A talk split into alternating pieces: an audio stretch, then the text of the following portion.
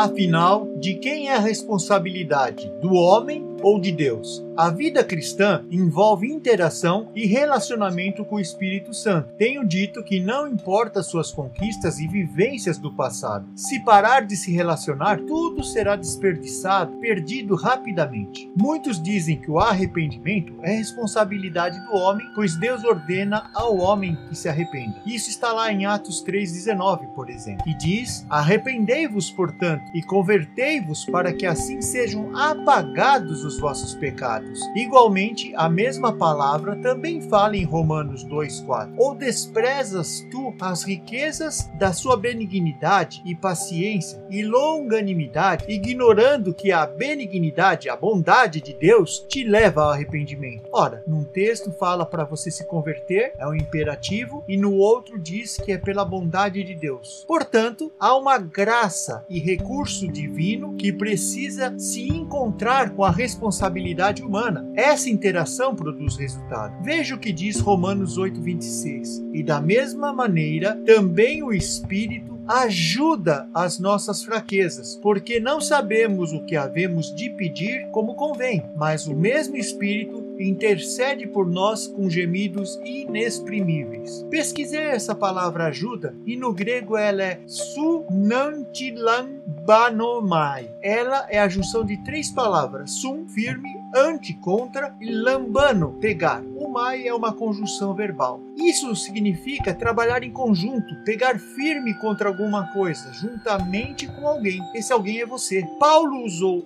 cirurgicamente essa palavra para mostrar um tipo de ajuda específica. Posso pedir, por exemplo, para você me ajudar na mudança do sofá, porque eu não poderei. Essa é uma ajuda substitutiva, já que você vai me substituir na tarefa. Contudo, essa ajuda que Paulo utiliza indica que o Espírito Santo vai pegar de um lado do sofá e eu do outro ou seja, juntos realizaremos a tarefa. Essa é a natureza da obra do Espírito Santo. O agir de Deus hoje, ele não vem fazer em seu lugar, em meu lugar, em nosso lugar. Até porque não aprenderíamos nada com isso. Ele quer estabelecer uma parceria e essa correspondência com o Espírito Santo será uma chave onde ele construirá um saber, uma vivência que moldará sua natureza humana, preparando-a para o mover espiritual que você deve viver todo dia. Que todo dia nós sejamos ajudados pelo Espírito Santo, que nós coloquemos a mão do lado do sofá e vamos levar a nossa vida a um mover espiritual, a um mover sobrenatural cada vez maior. Que seja assim na sua vida, que seja assim na minha vida, em nome de Jesus. Amém.